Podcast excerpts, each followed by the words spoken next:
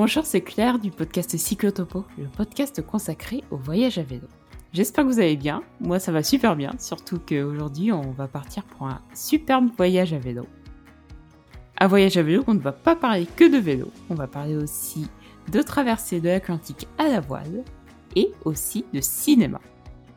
En effet, nos deux voyageurs de la semaine, Charlie et Benjamin, sont partis en 2017 de leur petit village de Savoie en direction du Pérou. Ils ont tout d'abord traversé la France, puis l'Espagne, et ont pris un bateau à Gibraltar pour se retrouver directement en Afrique, au Maroc.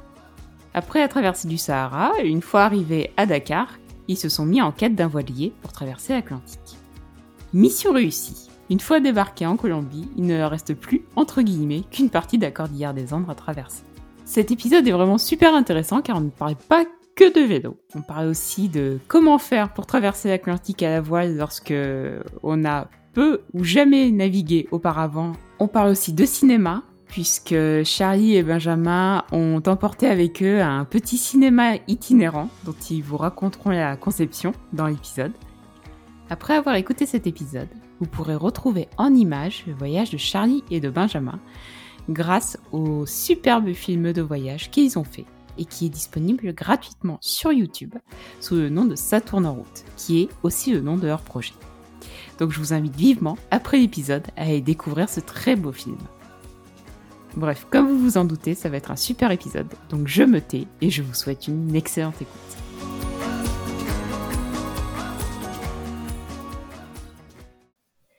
Bonjour Charlie et Benjamin. Bonjour. Bonjour. Je suis ravie de vous accueillir pour ce nouvel épisode de Cyclotopo où on va parler de votre grand voyage autour du monde, sur plusieurs continents même, donc ça va être trop bien. Est-ce que vous pourriez tout d'abord vous présenter pour nos auditeurs? Où vivez-vous? Que faites-vous dans la vie? Et depuis quand voyagez-vous à vélo? Euh, bah moi du coup c'est Benjamin, je vis à côté d'Annecy en Haute-Savoie en France. Euh, là je suis brancardier à l'hôpital et bah, sinon, le voyage à vélo, j'en ai vraiment fait qu'un seul euh, avec euh, avec Charlie, dont, on va parler aujourd'hui. Et moi, c'est Charlie, donc euh, j'ai 26 ans.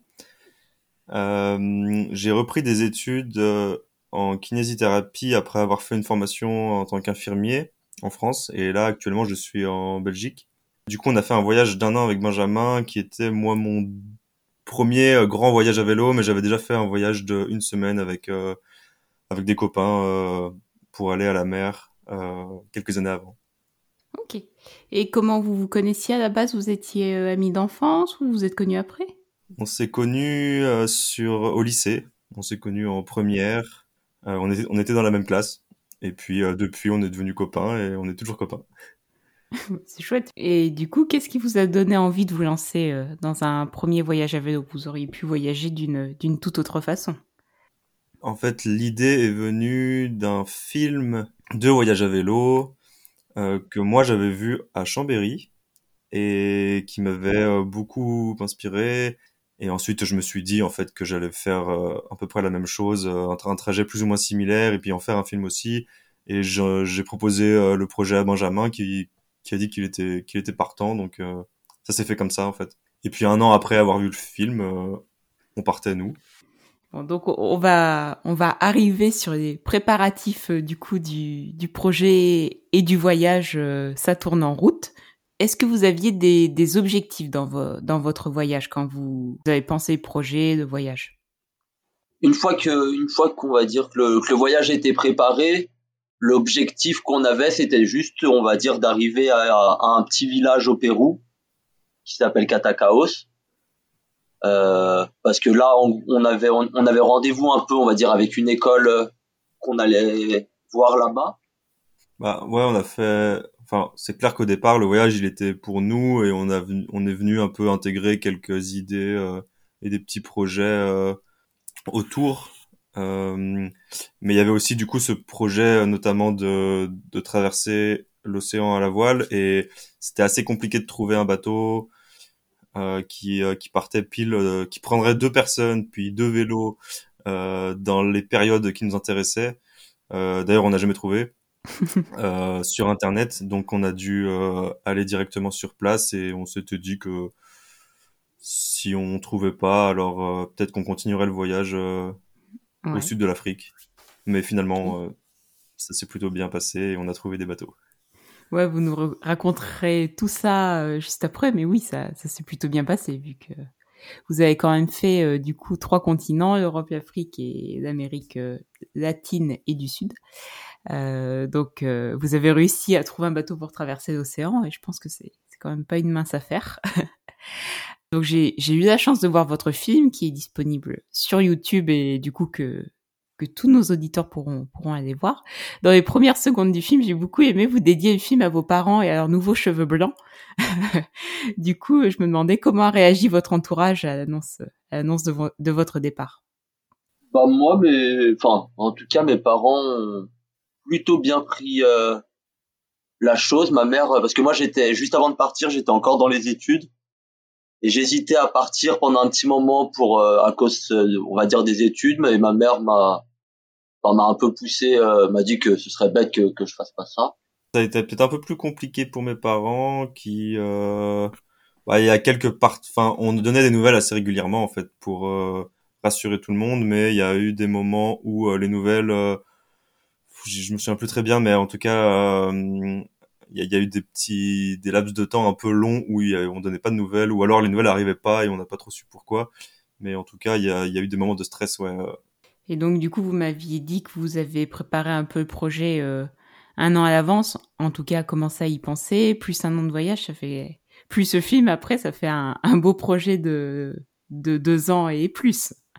Ah ouais, presque bah presque trois, hein, parce que il est, enfin ouais, c'est ça. Hein. Un, an pour préparer le, voyage, euh, puis un an de voyage, et puis le film, euh, bah quasiment un an aussi. Hein, C'était super long.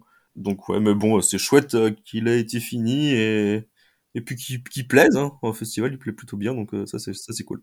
Non, je, je confirme, j'ai trouvé très chouette. Donc c'est pour ça qu'on qu'on est là à discuter aussi. euh, Est-ce que vous pouvez du coup nous, nous retracer un peu la préparation du voyage euh, Comment ça s'est passé? Vous avez d'abord, euh, je sais pas, défini peut-être un itinéraire, après euh, recherché tout ce qui était matériel, adapté cinéma, trouver un budget? Je sais pas. Déjà, on a commencé par, euh, on, a vraiment fait un, un copier. Euh, on a pas mal copié quand même le, voyage de Maëlys et Lucia. Euh, parce que du coup on a fait France jusqu'au Sénégal et puis ensuite Amérique du Sud jusqu'au Pérou.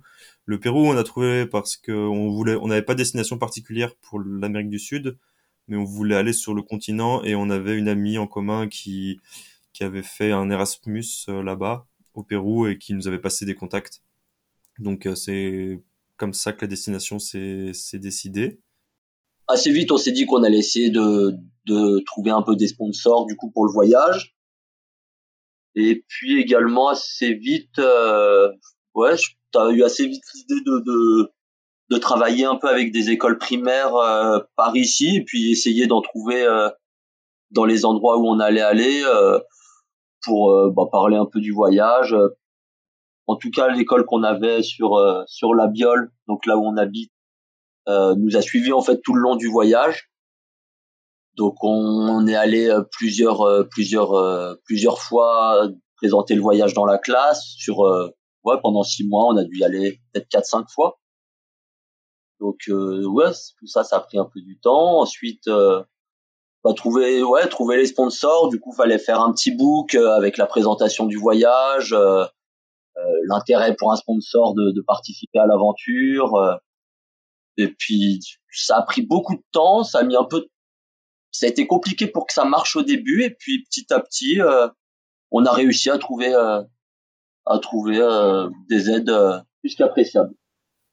Bah ouais, moi je me souviens de, on, avait, on avait fait un, enfin on avait fait le dossier. Et puis après bon bah ça c'était facile c'était à la maison. Mais quand il a fallu aller chercher enfin aller dans les magasins et tout pour euh, pour euh, se vendre là c'était quand même une autre euh, une autre histoire et je me souviens quand même du premier magasin où on s'était fait refouler comme jamais et, et, dans la voiture avant on avait super peur en fait on se trouvait super con avec ce petit dossier pour aller dans le, pour aller mm. présenter ça quoi on enfin, ça va qu'on était deux pour se motiver parce que je, je suis pas sûr que j'y serais allé tout seul.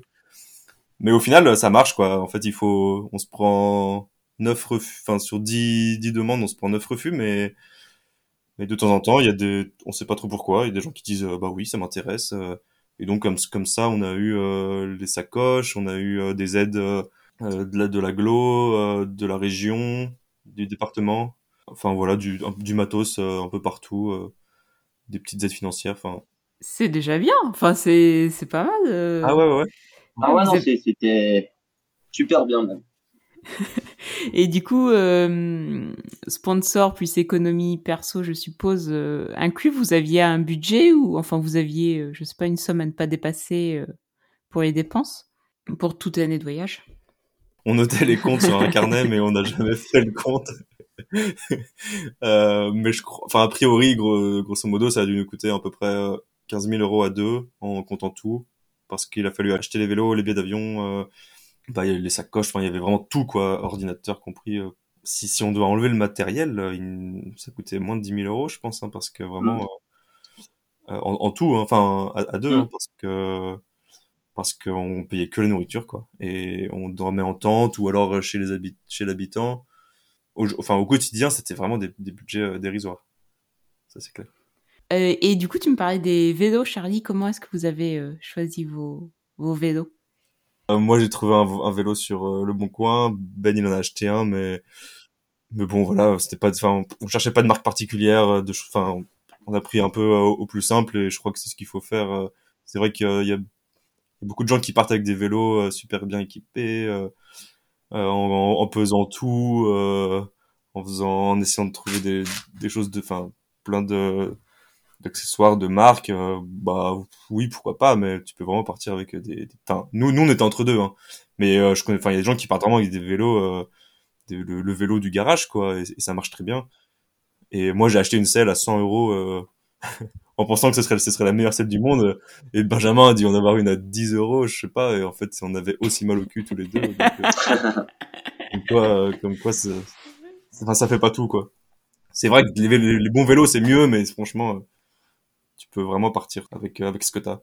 Ouais, tu peux partir avec euh, avec pas grand chose et on voit je suis je te rejoins, on voit très souvent des des personnes qui bah qui bon qui souhaitent investir dans leur vélo mais pour faire quelques trajets en France, c'est pas non plus euh, indispensable, on va dire. Non, c'est clair. Euh, on va parler un peu du, du, cinéma. Vous avez emmené avec vous un, un petit cinéma pour faire des, des projections. Et, euh, et j'aurais aimé savoir bah, comment vous l'avez fabriqué, enfin, dans les grandes lignes Est-ce que ça vous a pris beaucoup de temps? Est-ce que ça a marché du premier coup? Dans les grandes lignes, du coup, cinéma ambulant, en fait, c'était une roue de trottinette électrique avec le moteur. En fait, on avait fabriqué un socle qui permettait de surélever notre la roue arrière d'un des vélos. Donc en fait, on pouvait pédaler et vu que la roue arrière était soulevée, on pédalait dans le vide et du coup, sur cette roue, du la roue arrière, il y avait bah, la roue de la trottinette électrique qui venait, euh, qui venait frotter dessus et du coup qui entraînait le moteur.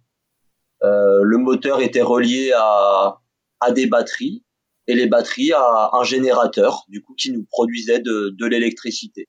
Ouais, c'est chouette. Donc ça, ça faisait qu'on pouvait créer de l'électricité euh, juste avec euh, juste avec le vélo. Et donc, euh, bah, à partir de là, après, on avait euh, bah, juste un, on avait un vidéoprojecteur qu'on venait brancher sur euh, qu'on venait brancher sur la rallonge qu'on avait mis et, et, on pouvait diffuser des films un peu partout tant qu'on avait le vélo. Ok. Et, et qu'est-ce que vous aviez emmené comme comme film? Est-ce que vous les avez changés au fur et à mesure du voyage ou vous avez projeté les mêmes pendant tout le long? Bah, c'est une bonne question parce qu'en partant, on savait pas trop quoi prendre. Euh, donc on avait un disque dur externe avec plein plein de films. Bon nous ça nous arrivait pas mal de fois de regarder des films pour nous euh, dans la tente. Mais pour euh, la diffusion, au début on savait pas trop donc on a fait un peu des essais, mais on s'est rendu compte que les films ça marchait pas tellement parce que c'était un peu long et et qu'il y avait souvent soit des gens qui arrivaient après le début ou, ou alors parfois qui arrêtaient au milieu et donc c'était un peu frustrant donc on a plutôt décidé de diffuser sur la, enfin, par la suite des courts métrages.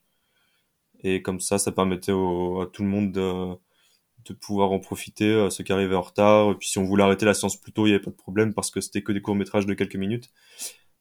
Et puis on avait pas mal de courts métrages muets et ça aidait beaucoup par rapport à la barrière de la langue. vu qu'il y a eu quand même, enfin, entre le français, l'espagnol, euh, l'arabe, c'était un peu compliqué aussi de trouver des films adaptés. Donc les courts métrages muets, c'était chouette. En tout cas, c'est votre projet est, super chouette. Comme je vous l'avais dit, j'en avais entendu parler et on s'était croisés dans un festival. Mais euh, pouvoir discuter avec vous du coup de des films que vous avez projetés et de, et de votre voyage en entier, c'est juste trop bien. on a parlé du coup des, des, préparatifs, donc on va parler on va parler du voyage maintenant. Vous êtes parti le 30 septembre 2017, si je ne me trompe pas. Euh, depuis Saint-Germain-la-Chambonne, donc c'est un petit village en Savoie. Euh, est-ce que vous pouvez nous raconter un peu votre départ? Est-ce que vous appréhendiez ou est-ce que vous aviez hâte de partir? J'appréhendais vraiment pas tant que ça jusqu'au peut-être les, deux les deux jours avant de partir où, euh, du coup on sentait que on, était sur plein de préparations et que ça arrivait. Et du coup, à ce moment-là, j'avais très envie que ça commence, quoi. Justement, en se disant qu'une fois qu'on serait parti, ça y est, c'est lancé. Puis du coup, c'était un peu le cas, quoi. Une fois que, une fois qu'on était parti, on a l'impression que ça y est, tout était pas, il y, avait plus de soucis en tout cas. Et du coup, pas tant de, pas tant de stress longtemps à l'avance, quoi. Vraiment sur la, juste avant de partir. Ouais, on avait quand même plus très faim. Hein. Moi, je me souviens qu'on, enfin, avoir maigri un peu quand même les derniers jours. Mm parce que ouais, euh, ça faisait bizarre quoi de partir un an alors que le quotidien était toujours là. Euh, bon, le quotidien, il y avait quand même toutes les préparations et on avait peur de, enfin, il y avait quand même la date butoir où, où on faisait quand même une soirée de départ et où on partait tous ensemble avec les copains et la famille le lendemain à vélo, donc euh, on pouvait pas trop se permettre de décaler et donc euh, il vu qu'il y avait encore plein de choses à faire parce qu'il y a toujours plein de choses à faire alors euh, c'était quand même la course mais après une fois parti euh, tout allait bien, quoi.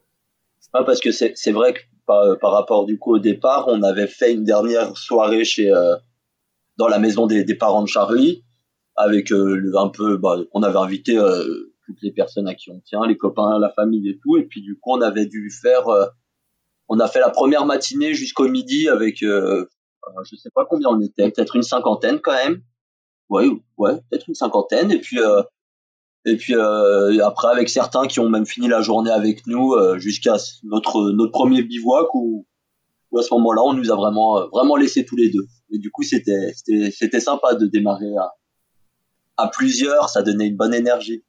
Le premier bivouac c'était une maison, euh, enfin c'était même pas une maison, c'était du coup, enfin le matin ça allait, il faisait plutôt beau, il y avait tout le monde, c'était chouette. Et, et après il s'est mis à pleuvoir l'après-midi et il faisait gris et on s'est retrouvé entre Grenoble et Chambéry à à dormir dans une, espèce de ruine minuscule.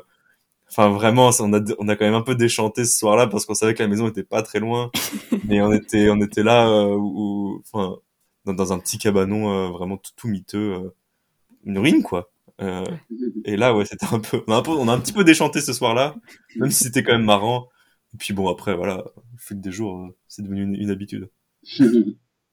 Ouais, je pense que c'est la première nuit ou la première étape, c'est pas une des plus faciles parce que du coup, tu as le confort de ta maison qui n'est pas si loin finalement et, et devant toi, tu as toute une année d'aventure. Tu, tu quittes tout ce qui est connu pour partir dans, dans l'inconnu total. Ça doit pas être super simple. Mais surtout qu'on aurait pu trouver, je sais pas, un warm shower ou je sais pas, quelque chose comme ça, mais, mais non, quoi, on s'est vraiment foutu dans un, une vieille ruine sous la pluie, quoi, dans la boue. Enfin, on lançait le truc. Ouais, voilà. c'est le début. Et puis vous vous en souvenez encore, donc. Comme c'est que c'était une bonne chose. C'était une bonne chose. Donc après, vous êtes euh, descendu vers le sud de la France, Avignon, Montpellier, puis vous avez traversé toute la France jusqu'au Pays Basque. Euh, du coup, on a fait le jour du départ et après, comment ça s'est passé cette euh, cette mise en jambe, on va dire, en, France? Du coup, en France, euh, Enfin, voilà, juste déjà, on a dû, on a dû rouler peut-être, je sais plus, peut-être trois jours avec ma maman et une amie à nous. D'accord. On a dû également rouler après vers Carcassonne euh, deux ou trois jours avec euh, avec la sœur de Charlie. Donc c'était rigolo un peu de d'avoir des personnes qui nous rejoignaient un peu euh, euh sur ces trajets.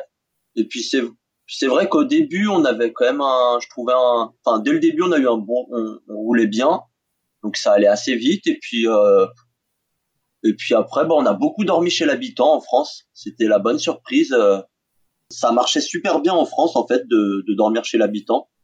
Donc on a passé des, ouais, des, des super soirées à rencontrer des, des gens super.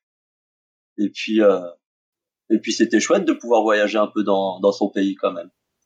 Et puis je pense que ça vous a donné euh, confiance euh, pour la suite de pouvoir être accueilli chez l'habitant bah oui. en France. Donc, Et justement, on a un peu déchanté. On s'est dit vu à quel point c'était facile en France et on avait une idée que le, on va dire l'accueil espagnol était plus chaleureux.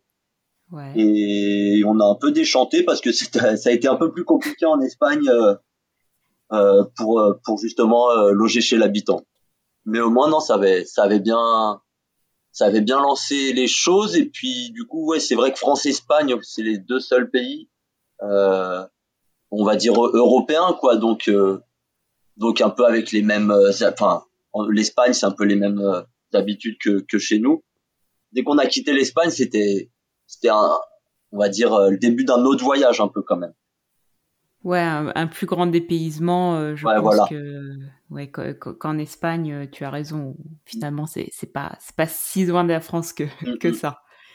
Et du coup, en Espagne, niveau itinéraire, vous êtes passé entre Madrid et Portugal, je... Salamanque. Et ouais, c'est ça on est passé dans le centre, euh, centre centre quoi, dans les, je sais pas si c'est comme en France, mais en tout cas c'était pas mal déserté. Euh, avec des villages euh, où il y a dû avoir de, l'exode quand même parce qu'ils étaient pas mal dépeuplés et les gens étaient méfiants et et ceux qui, qui habitaient encore là dans beaucoup de cas c'était des maisons secondaires donc il y avait pas forcément du monde et puis il y avait pas mal de maisons euh, qui étaient surveillées euh, avec des caméras enfin en tout cas et les, les gens étaient pas très accueillants quoi et méfiants et donc c'était un petit peu un petit peu dommage.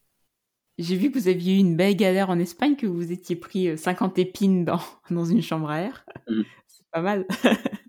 C'était la journée de l'enfer. Et en fait on était encore dans la ville où Benjamin a crevé et donc on était un peu embêté parce que bah faut savoir qu'on est parti sans, sans vraiment téléphone quoi. On n'avait pas internet euh. dès qu'on avait une galère on pouvait pas tellement se retourner et puis trouver euh, un hôtel ou un warm shower ou n'importe quoi. C'était pas trop possible. Donc on évitait un peu les villes euh, pour dormir. Et là on se retrouve coincé à cause de cette crevaison dans, dans la ville et il commence à faire noir. Alors on se dit qu'on va trouver un autre endroit pour dormir en ville quoi et puis trouver un petit un petit coin dans dans un quartier un peu écarté quoi du centre où on trouvera bien, je sais pas, un petit champ.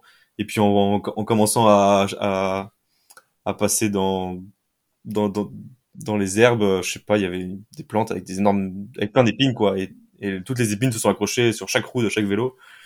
Et on s'est retrouvé avec euh, vraiment plein d'épines partout, euh, à devoir regérer des crevaisons euh, dans, un, dans une rue. donc, enfin, on savait, on savait pas où on était, quoi. Mm. Et, et ça s'est terminé où bah alors là cette fois il faisait vraiment nuit on avait enfin réparé les crevaisons et on a dormi euh, bah sous un pont. Bah, enfin sous un pont mais ouais un peu en, pleine ville quoi. Un peu euh... ouais, ouais, t'es content d'être deux à ce moment là quand même. Ah ouais ouais on avait mis euh, on avait mis toutes les affaires dans la tente pour euh, pour pas qu'on nous vole.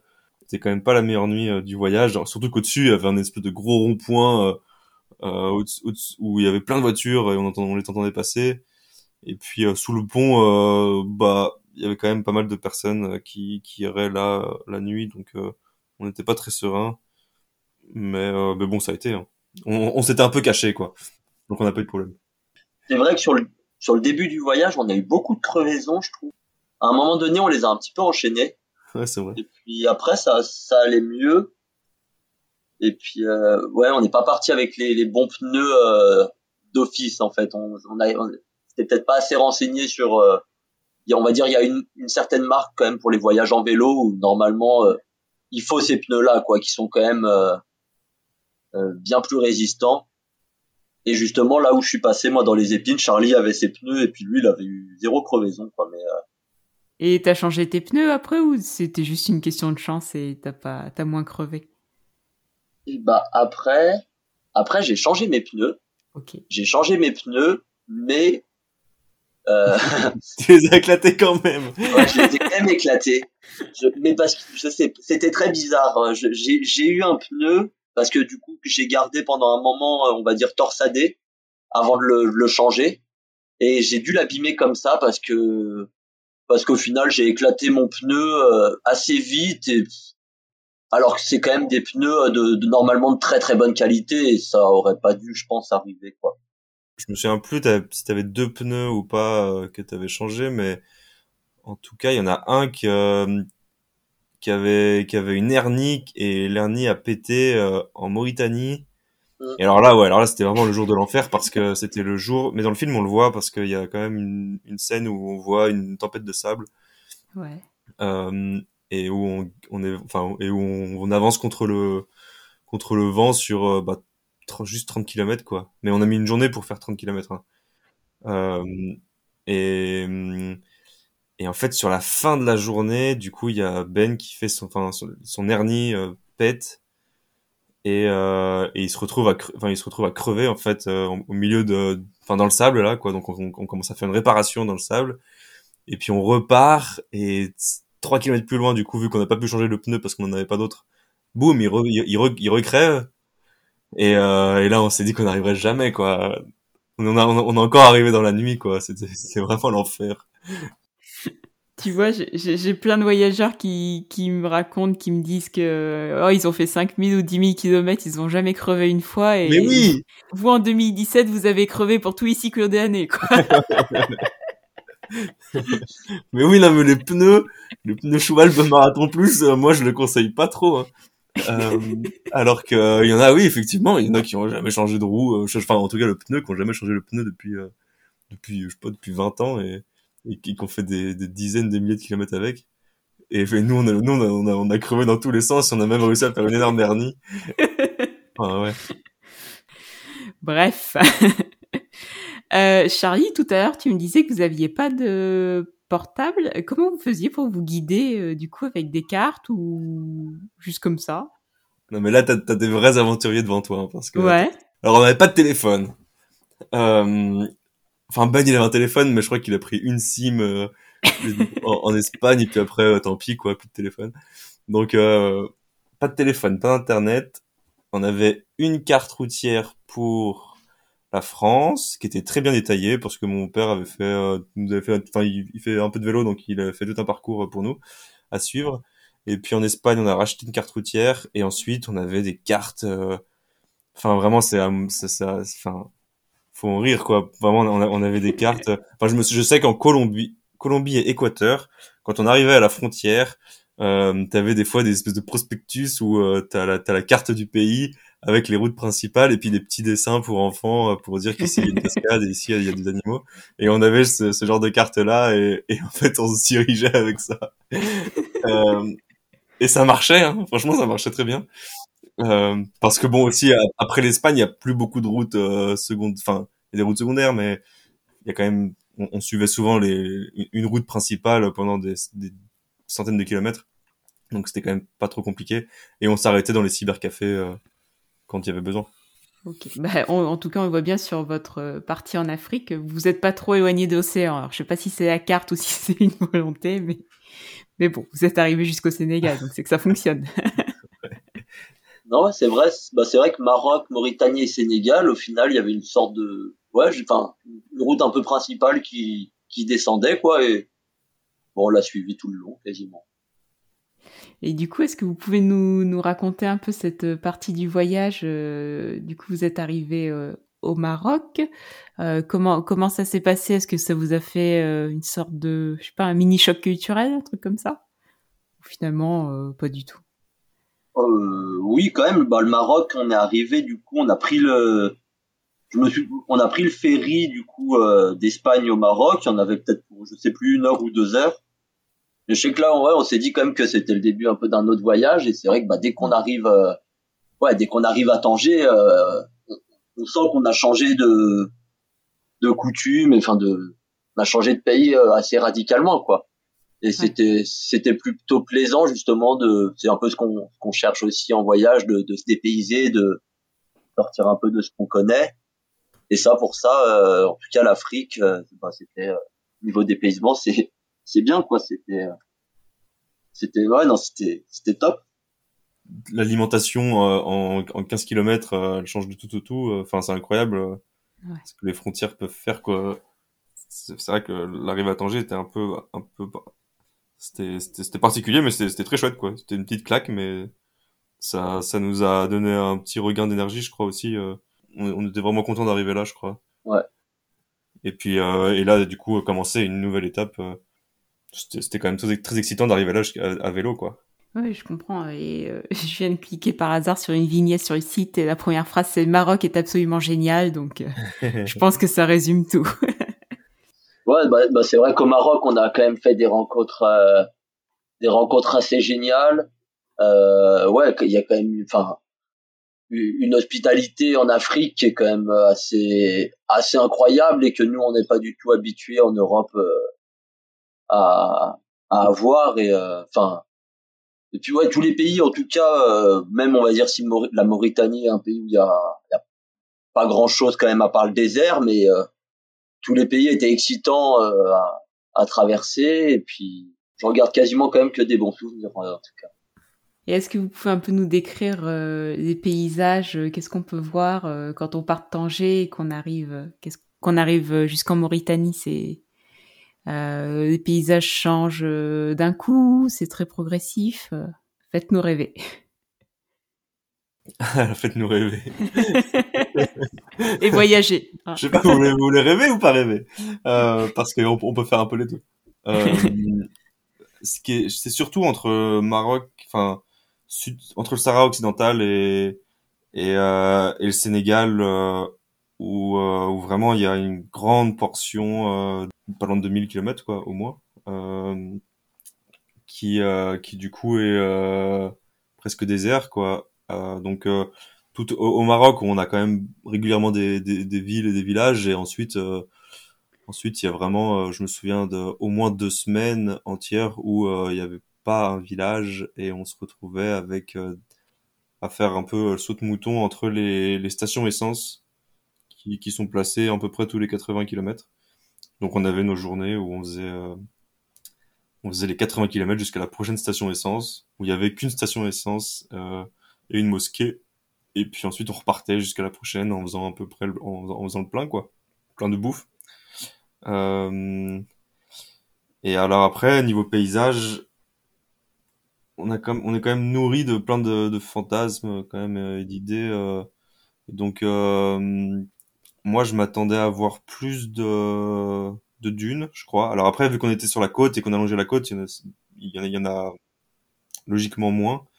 Mais mais du coup c'était beaucoup de beaucoup de, beaucoup de pierres pas mal de vent. Du vent qui vient du nord. Donc ça c'était plutôt plutôt agréable parce qu'il nous il nous poussait. Euh, mais euh, sinon, ouais, c'est très sec.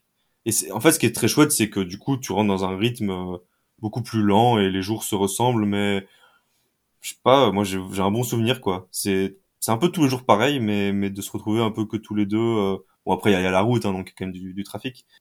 Tu... Le fait d'être à vélo, en fait, c'est chouette parce qu'en voiture en deux jours, euh, t'as t'as tout t'as déjà tout traversé, mais mais là en vélo, tu prends vraiment le temps. Euh tu t'imprègnes quand même des paysages, même s'ils se ressemblent beaucoup. C'est quand même assez fort. Et quand tu arrives au Sénégal, et là d'un coup, il y a le fleuve Sénégal, du coup, autour duquel il y a plein de végétation, plein d'animaux, et, et puis des, des villes, quoi. Et donc c'est super, on se prend une claque quoi en arrivant au Sénégal où d'un coup on se rend compte du pouvoir de l'eau où où on en a on en a presque pas vu et on faisait enfin on s'est pas lavé je sais, pendant je sais pas combien de jours mais euh, mais en arrivant là où c'est l'effervescence euh, de, de vie euh, c'était et puis de voir plein de gens d'un coup euh, et, et, et, plein de plein plein de végétation c'était quand même une claque et que je pense que c'est une claque que t'as pas quand t'es en voiture non, bah, c'est quelque chose qu'on voit très très bien dans le film. Du coup, vous passez de la Mauritanie où bah, il y a rien à part, pas grand chose à part le désert, et au Sénégal où il y a tout de suite plein de gens plein de gens autour de vous et tout. Et ouais, on le voit super bien dans le film, ça. Mm-hmm. Mais euh, euh, la Mauritanie, c'est super beau. Euh, par contre, le sable est plus rouge. Et, et du coup, je, je, pense que ça donne un contraste un peu différent, un peu plus marqué. Et, Et, quand, du coup, les dunes, on en voit quand même quelques fois. Hein. on en voit. C'est vraiment pas la, la majorité du trajet, mais de temps en temps, on sait pas trop pourquoi. T'as des langues de sable énormes où du coup tu traverses des dunes pendant quelques kilomètres et puis après ça disparaît. Mais tu vois, tu nous fais rêver. Euh, et donc, donc, du coup, euh, vous avez traversé le Maroc et Mauritanie, vous êtes arrivé au Sénégal. Est-ce que c'est au Sénégal où vous avez pu euh, parler de votre voyage dans la première école? C'est bien ça ou vous aviez déjà présenté votre voyage dans d'autres écoles avant? Au final, la première école, ça a été au Maroc. Et au Maroc, on a rencontré, on était chez quelqu'un, quelqu'un qu'on qui nous hébergeait.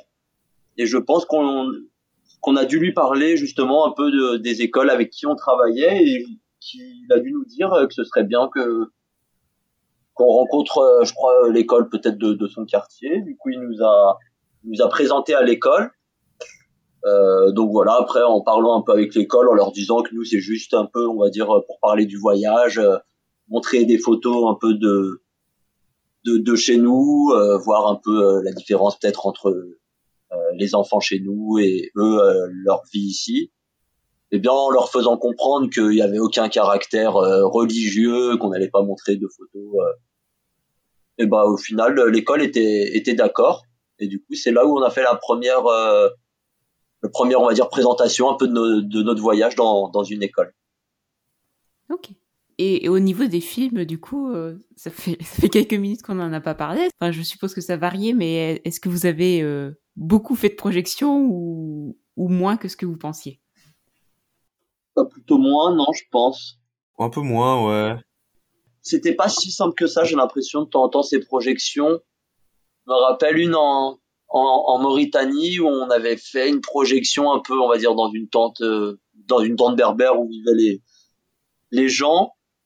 Et on avait du mal vraiment à savoir si, si ça leur faisait plaisir que, vu qu'on arrivait, enfin vu qu'on pouvait, on va dire pas trop communiquer, euh, eux ils parlaient que arabe et nous euh, en arabe c'est, on est très limité. Et du coup on n'était pas sûr que ce soit forcément le bienvenu de temps en temps de. Ouais, je comprends. Ouais, c'était. Il y a eu quelques endroits où c'était un peu bizarre en fait, j'ai l'impression de temps en temps.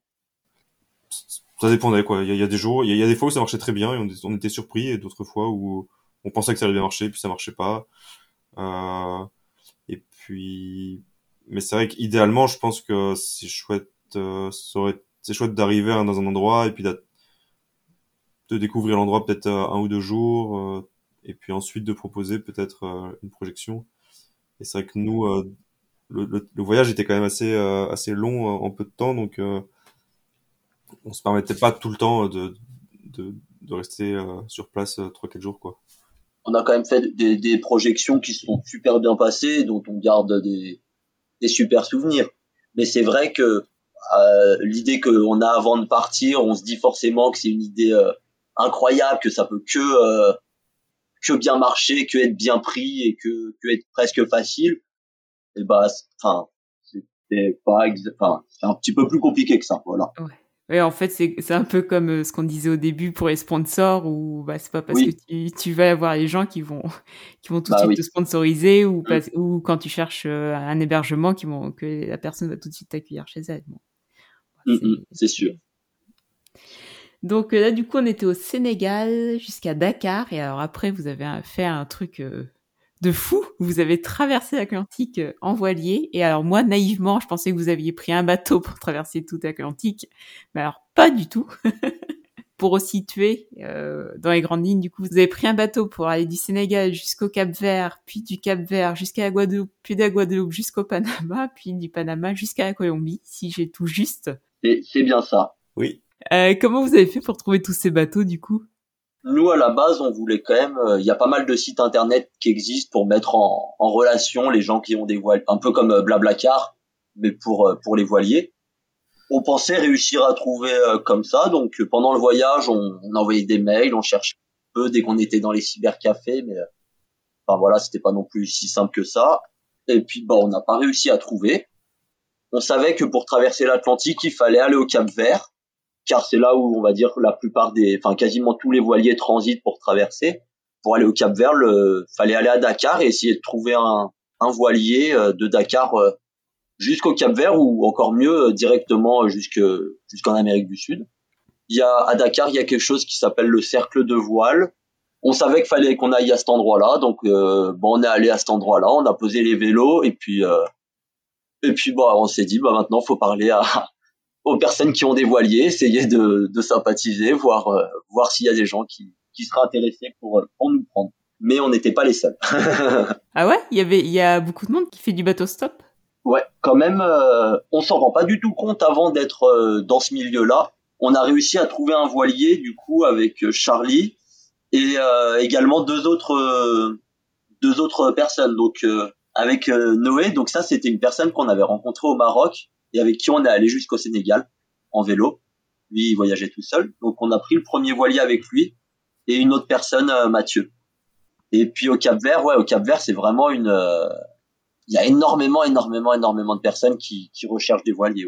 Et, et, comment comment tu fais pour euh, pour te vendre, pour trouver trouver voilier? Qu'est-ce qu'est-ce que tu mets en Qu'est-ce que vous mettez euh, Je sais pas en avant? C'est j'ai l'impression que c'est un peu un entretien d'embauche quoi. Un grand sourire et tu respires et tu. Ouais, c'est un petit peu ça.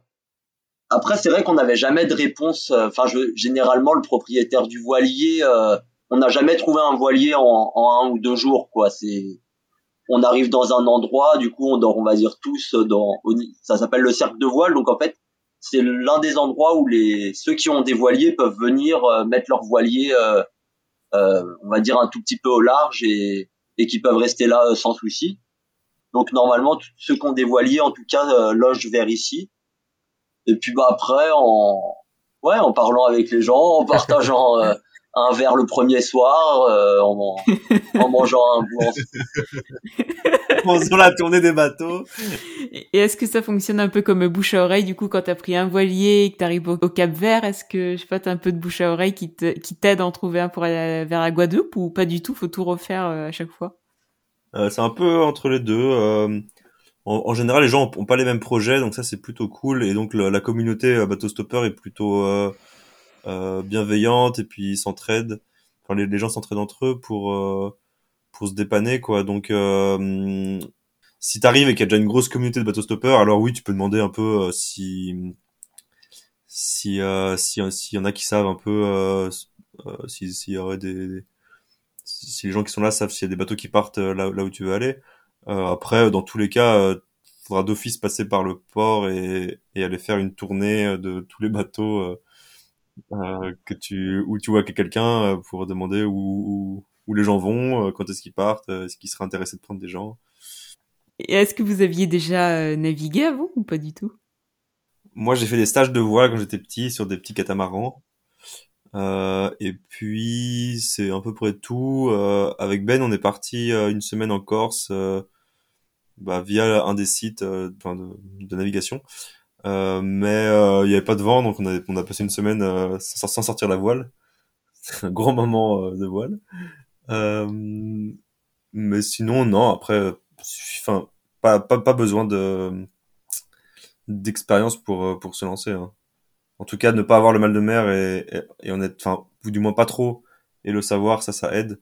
Mais euh, l'expérience, euh, on apprend sur le tas et pas si compliqué.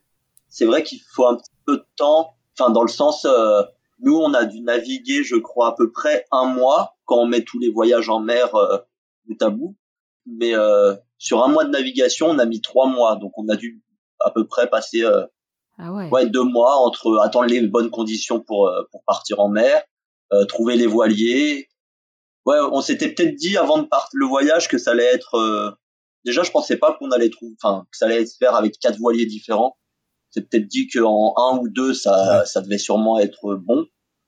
Mais c'était, c'était, c'était vraiment génial de, de vivre ça. Mais c'est vrai qu'il faut prévoir, euh, en plus du temps de, de, navigation, un peu de temps pour, euh, si on n'a pas le trouvé le voilier à l'avance sur des sites internet, euh, pour le temps de le trouver. Quoi. Ouais, et puis on, on pensait arriver au Brésil au début. Enfin, on, on pensait un peu naïvement que les gens qui traversaient l'Atlantique, ils allaient du point euh, le plus à l'ouest de, de, de l'Afrique pour aller au point le plus à l'est de l'Amérique. Mais en fait, c'était pas ça du tout. Donc, euh, donc on se retrouvait à aller euh, en Guadeloupe, dans les Antilles, mais c'était pas tellement un problème du coup. Était plutôt content. Bon, ça me rassure, vous étiez aussi naïf que moi au début, du coup. ah ouais, ouais, ouais, complètement. Est-ce que vous pouvez nous, nous raconter, euh, dans les grandes lignes, on va dire, euh, ça ressemble à quoi de traverser l'océan Atlantique sur un voilier? Bah, il faut compter deux trois jours de mal de mer quand même, à peu près. Maximum trois, allez. Mais ça dépend, ça, dépend des conditions météo, quoi. Euh, si c'est pour le, la traversée de l'Atlantique, depuis euh, les Canaries ou, euh, ou le Cap Vert, alors c'est plutôt cool parce qu'il y a les il y a l'anticyclone des Açores euh, qui fait qu'il y a un vent dans le, dans le dos qui et les vagues dans la houle dans le dos, donc la navigation est plutôt calme et et les vents changent pas de direction, donc il n'y a pas besoin de trop de manœuvres. Donc c'est assez et puis il fait beau. Donc la traversée de l'Atlantique c'est plutôt calme. Euh, mais c'est très chouette parce qu'on se retrouve, euh, on se retrouve confiné avec avec des gens euh, qu'on connaît pas forcément aussi parce que du coup nous on s'est retrouvé à 6 avec avec quatre autres personnes qu'on connaissait pas. donc il faut faut apprendre à vivre bah en commun et puis pas se marcher dessus essayer d'être le plus bienveillant les uns envers les autres euh, mais après, euh, c'est pas de tout repos parce que y a pas, il y a quand même, euh, faut faire à manger. Euh, nous, il fallait barrer parce qu'on n'avait pas de pilote automatique. Enfin, on avait un pilote automatique, mais il consommait trop d'énergie par rapport à la capacité qu'on avait en panneau solaire. Donc, euh, il fallait barrer euh, 4 heures par jour. Il fallait faire les quarts de nuit en barrant. Donc, c'était quand même pas hyper simple. On faisait des, des groupes de 3, de 2, trois groupes de 2 pour, pour tourner. Donc toutes les deux heures, on tournait? Trois heures Ouais. Quand on ah était deux, oui. Moi j'ai oublié. Euh, du coup trois heures quoi. Donc euh, c'est vrai que ça veut dire que tu tu tu barres. Euh, du coup on est on est deux à barrer, donc on fait plus ou moins une heure et demie, une heure et demie. Puis on puis ensuite on va se coucher. Puis euh, il y a le deuxième groupe, puis le troisième groupe. Puis six heures plus tard on recommence. Et puis euh, et puis voilà à côté de ça il faut aussi se gérer et, et faire tout ce qu'il y a à faire à côté de à côté de la navigation euh, pour pouvoir euh, vivre ensemble. Euh, puis après, bon, il y a des petits moments lecture, des petits moments musique, des petits, il y a plein il y a plein de moments très chouettes. Hein. Mais c'est vrai que c'est quand même assez fatigant parce qu'en plus le bateau bouge, donc même si ça peut être un peu fatigant, c'est quand même à la cool. Quand on se réveille le matin, euh, bah surtout que là, enfin nous on a on a navigué, on avait comme disait, on a quasiment eu que du beau que du beau temps. On pouvait être sur le pont du bateau en t-shirt quoi, donc c'était bien plaisant on se baignait quasiment tous les jours avec une corde. Euh, on mettait une corde et on se laissait traîner dans l'eau. Donc ça tous les jours. Ouais, après on a pas mal de lectures. La, la nourriture très important. On faisait des, des, des, bons repas quand même sur les voiliers, je me rappelle. Oui, je pense que vous devez quand même bien être euh, déconnecté quand vous êtes au milieu de l'Atlantique, peut-être même plus que quand vous êtes en, en voyage à vélo. Euh. Ah oui, clairement. Ouais. Pendant peut-être dix jours, ouais, je pense à peu près dix jours, on a vraiment croisé euh, euh, pas une voile, euh, rien du tout. Quoi. On a quand même un peu l'impression d'être seul au monde. Et puis cette sensation au bout de, de 16 jours, quoi, d'avoir quand même traversé un océan, c'est quand même assez, euh, assez grisant. En tout cas, c'est une très belle expérience et euh, bah, je crois que sur le podcast, il y avait jamais personne qui avait pris un voilier pour traverser un océan ou, moins en tout cas.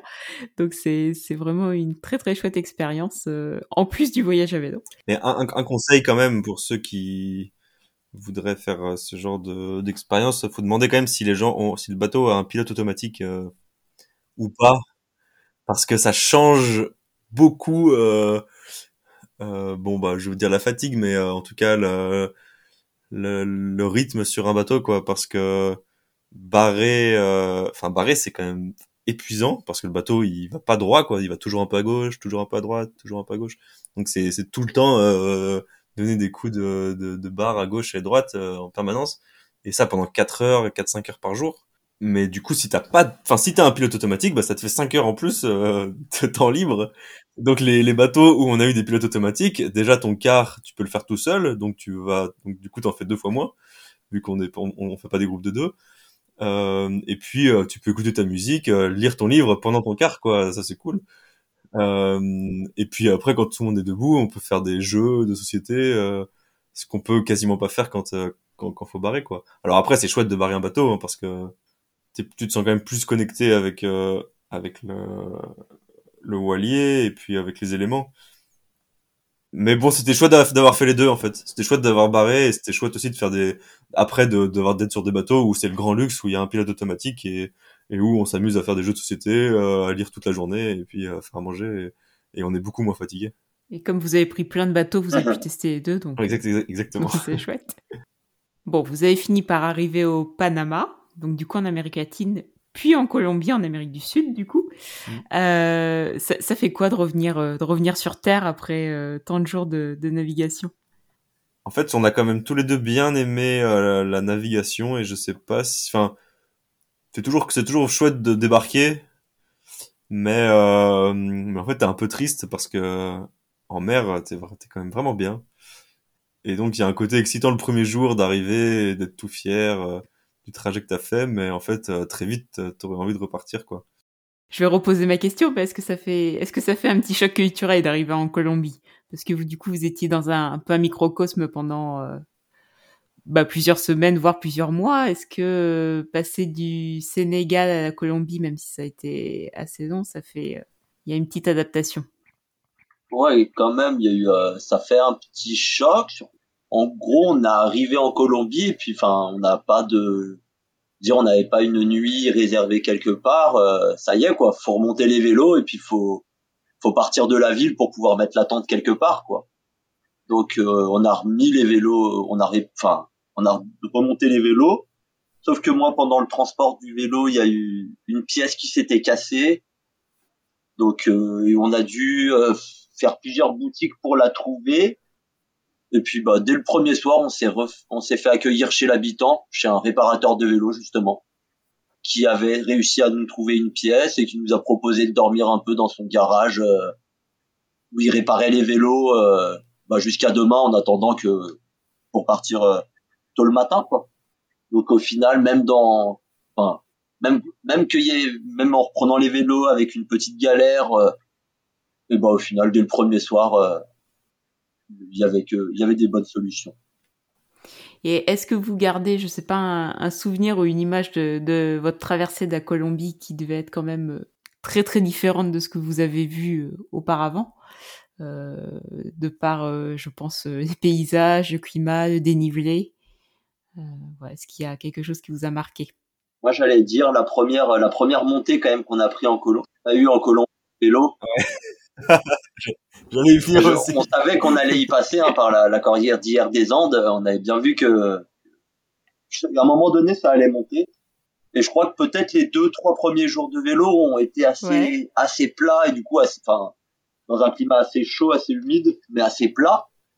Et puis d'un coup, parce que, ouais, justement, vu que nous, on n'avait pas de, de, GPS sur le téléphone, on savait à peu près la route qu'on empruntait, mais on savait pas du tout euh, le, le, dénivelé qu'on avait dans la journée, euh, les montées, ça on savait pas, on n'avait pas prévu. Et du coup, bah là, on, est arrivé sur une montée en début d'après-midi. On a commencé à grimper et puis euh, jusqu'au soir, on était encore dans la montée et puis on a dû dormir. Euh, on a ça se terminait jamais. C'était le début euh, vraiment de la, montagne en Amérique du Sud et, ça met dans le bain assez assez rapidement quand même.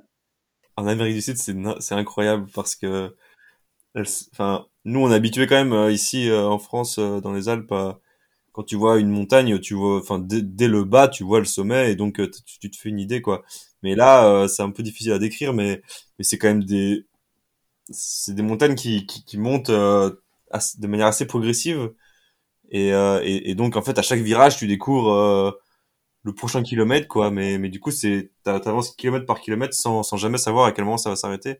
Et et ça s'arrête jamais jamais quoi. C'est tu peux, rester euh, deux jours dans ta, dans ta montée facile.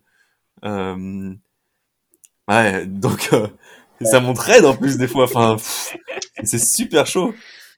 Euh, mais on a on a eu euh, des bonnes surprises. Je sais pas si tu veux en parler on s'est quand même dit que les montées ça allait être compliqué tout le long. Et on a vu que les camions en fait euh, dans les virages ralentissaient euh, énormément parce que bah, ils étaient très chargés et puis que ça montrait ils étaient obligés de ralentir. Et on s'est rendu compte que en, en accélérant nous énormément dans, dans le même virage on arrivait un peu à les rattraper et à s'accrocher derrière.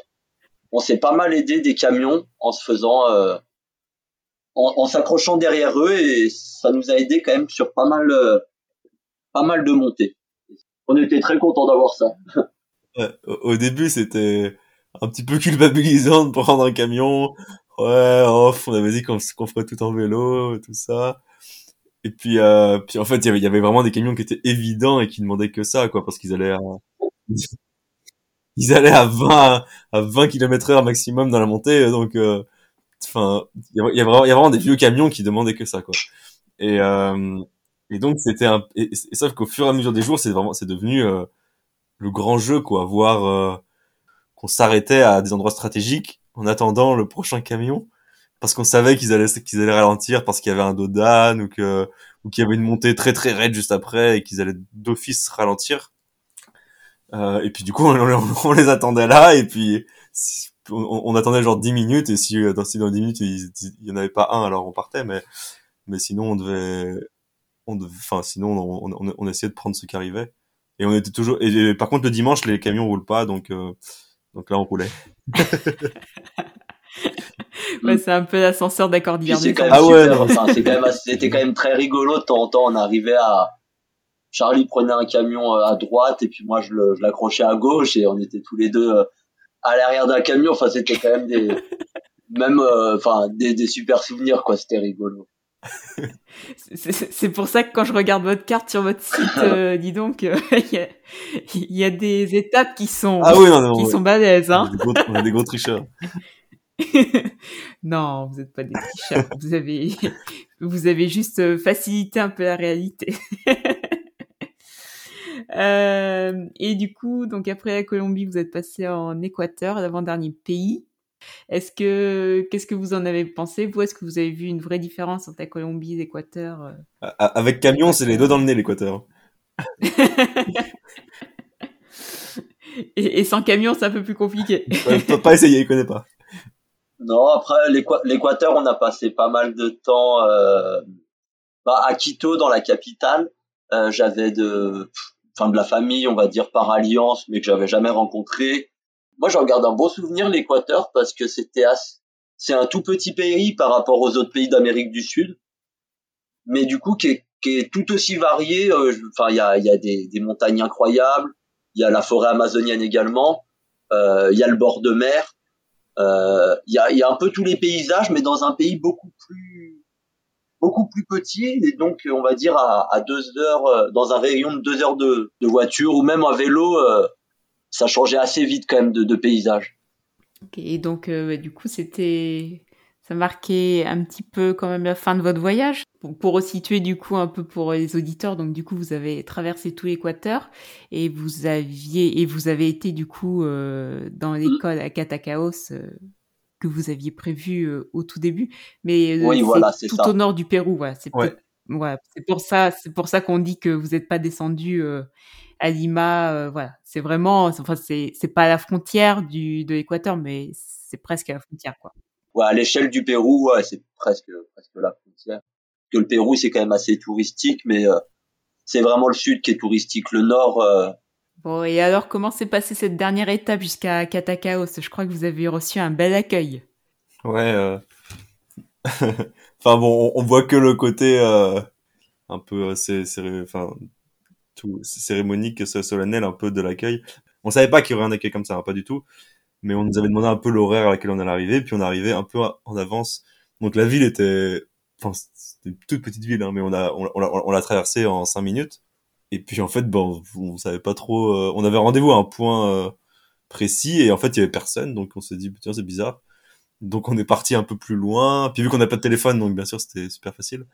euh, on est parti plus loin dans la ville, essayer de voir s'il euh, y avait pas un autre point qui ressemblait à celui-ci plus loin. Et en revenant, euh, du coup, là, ils étaient, l'école avait en fait euh, préparé une petite cérémonie d'accueil euh, avec une fanfare qui jouait la Marseillaise et et puis bah, tous les élèves qui s'étaient mis en en file indienne pour nous applaudir. C'est une scène qu'on voit bien dans le film parce que du coup ils avaient ramené les journalistes locaux. Enfin, ils avaient fait tout un toute une scène énorme alors que bon bah on les connaissait pas plus que ça. Et euh, et on n'avait pas eu beaucoup d'échanges avec eux donc c'était c'était euh, hyper surprenant. Et on savait pas trop où se mettre à ce moment-là. Mais euh, bah après, on, on, a, on en a déduit qu'ils avaient un sens de l'accueil très très marqué. Et je pense que, enfin, c'est vrai que nous, euh, de notre culture euh, ici en France, euh, faire un accueil comme ça, ça prendrait sûrement plusieurs mois. mais en fait, bon, là, là, là-bas, je crois que j'imagine que ça leur a pas pris beaucoup de temps, quoi.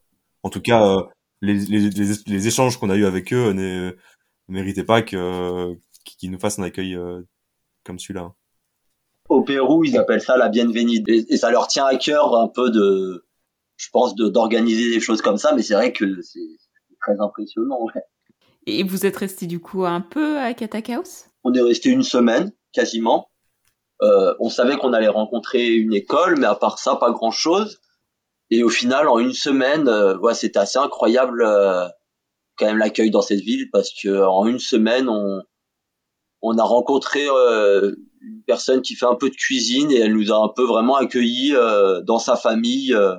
on a passé un peu la semaine avec elle à faire. Euh, je crois que sur cette semaine-là, on a fait quatre anniversaires un peu de personnes. on était invités un peu de partout. C'était, c'était assez incroyable. Je me rappelle un des anniversaires. Il, c'est pas comme chez nous. on va dire la maman qui organisait l'anniversaire savait pas du tout combien de personnes elle attendait en fait. Elle avait fait une gamelle énorme de nourriture euh, la porte de la maison reste ouverte, donc tout le monde voit, enfin, qu'il y a un repas à l'intérieur et, euh, et le voisin, s'il veut venir, il vient, quoi. Il n'y a pas de forcément d'invitation. Euh, s'il y a deux personnes de plus, ça changera, ça changera pas le, le, cours du repas, quoi. Ils sont pas deux personnes près, c'est vraiment. C'est super chaleureux, du coup. Ouais, vraiment. Bon, et du coup, bah, ça marquait un peu la dernière étape du voyage. Donc après, d'après ce que j'ai compris, vous êtes retourné à, à Quito pour revenir mmh. en France par, euh, par avion cette fois-ci, plus rapidement. Comment ça se passe de comment s'est passé le retour à la vie euh, sédentaire justement après cette année de voyage?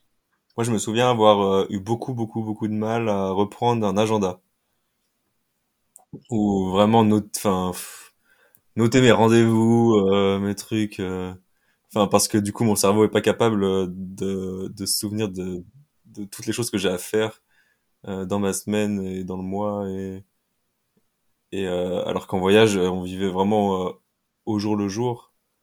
Ça, ça a été, enfin, de, de voir ma vie écrite sur le prochain mois, voire la, puis la prochaine année quasiment. Je trouve ça super chiant, quoi. Mais bon, après, maintenant, c'est bon, hein, je suis habitué à mon agenda. et moi, bah, moi, du coup, j'ai, parce qu'on est rentré en, on est en juillet, je crois, début juillet. Et puis du coup en septembre j'ai repris euh, l'université, la fac. Je crois qu'en novembre j'ai arrêté la fac. J'arrivais j'arrivais pas à me forcer dans des choses qui me dans ce qui me plaisait pas forcément quoi. Et puis du coup j'avais également d'autres amis qui étaient partis euh, qui étaient partis en voyage de leur côté. Et du coup je voyais un peu leurs photos, je voyais tout ça, ça me donnait quand même un peu envie. Du coup j'avais envie de travailler pour un peu repartir quand même en revenant. Et c'est ce que tu as fait du coup? Eux ils revenaient de Chine en stop. Je voulais les rejoindre sur leur voyage mais du coup, le temps que je gagne assez d'argent, je les ai rejoints, mais en, en Roumanie. Mais du coup, j'ai fait Roumanie ici après, ouais. C'est déjà pas mal. Oh ouais, c'était très chouette.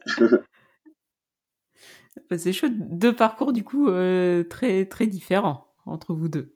Ouais. Je crois qu'on a fait le tour un peu du voyage, des préparatifs de l'après. On va parler un petit peu du, du film quand même, même si on l'a déjà évoqué avant.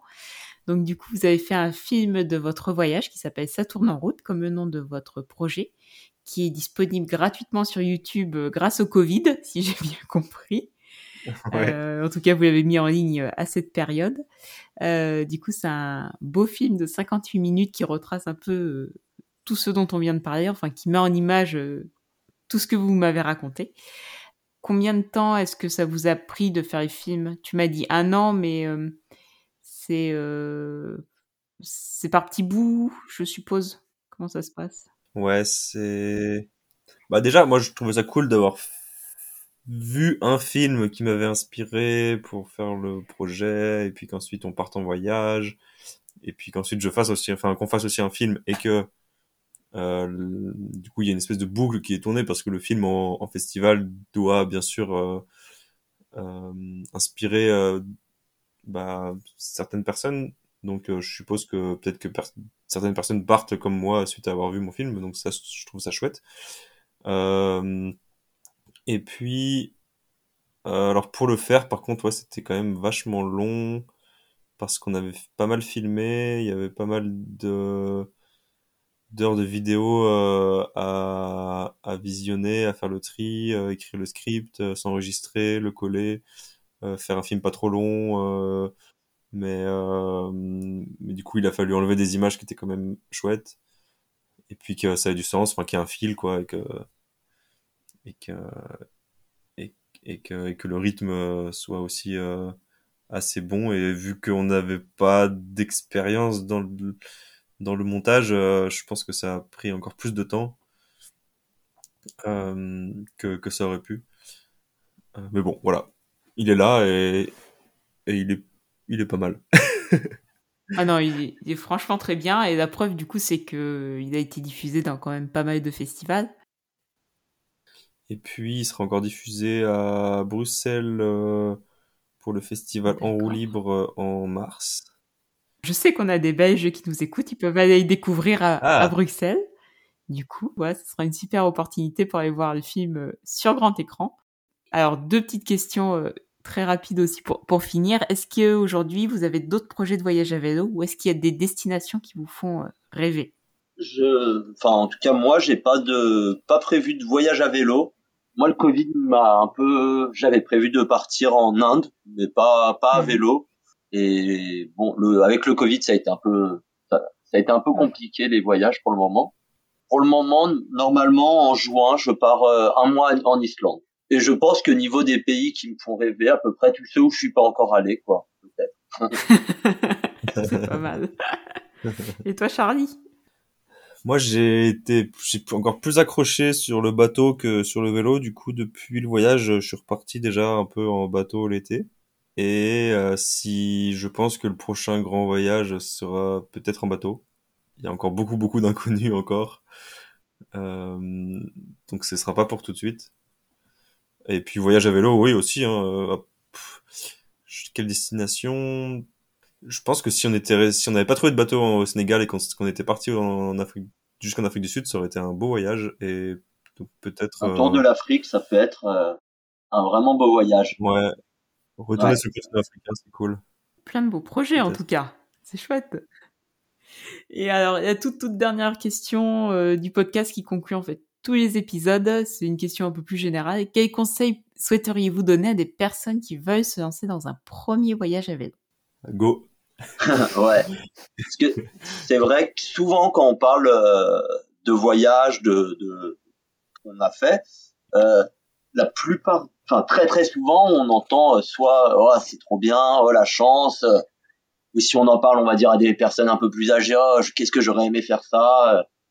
Ça c'est quand même quelque chose que j'ai l'impression que ce soit à vélo bon enfin si c'est à vélo tant mieux et même si c'est pas forcément à vélo ou juste si c'est quand même relativement accessible que ce soit financièrement si vraiment on en a envie, euh, c'est assez facile de mettre les choses en place pour que pour que ça aille assez vite et, et pour partir. Et il faut vraiment pas hésiter parce que ça apporte des très bonnes choses, quoi. Et en tout cas, des, des super bons souvenirs.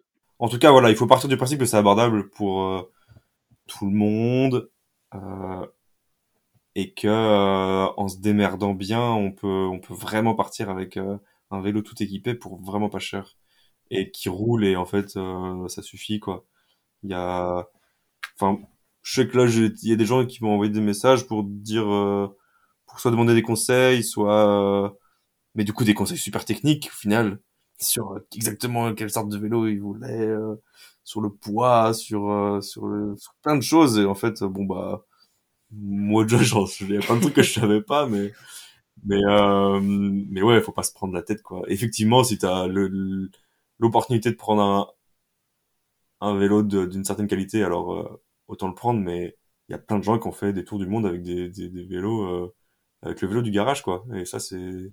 On a croisé certaines personnes quand même euh, avec des vélos qui ressemblaient pas pas à grand chose, quoi, et qui et qui arrivaient quand même, quoi, en Amérique du Sud, des gens, ouais, avec des vélos un peu tout tout rafistolés. Et, mais il roulait moins vite. De temps en temps, il poussait le vélo, mais mais ça ça le faisait. Hein.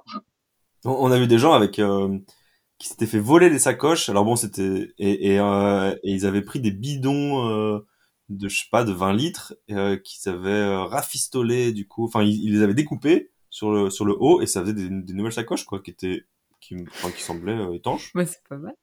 Et donc du coup, bon, le, vélo, euh, il a pas de gueule, hein, mais, euh, mais mais bon, il y a des sacoches étanches euh, à partir de bidons. Ça fait le job, donc c'est c'est parfait. C'est pas c'est pas. Ouais, ouais, J'en ouais, conclus que c'est pas le vélo qui compte, c'est c'est l'envie de voyager du coup. Ouais.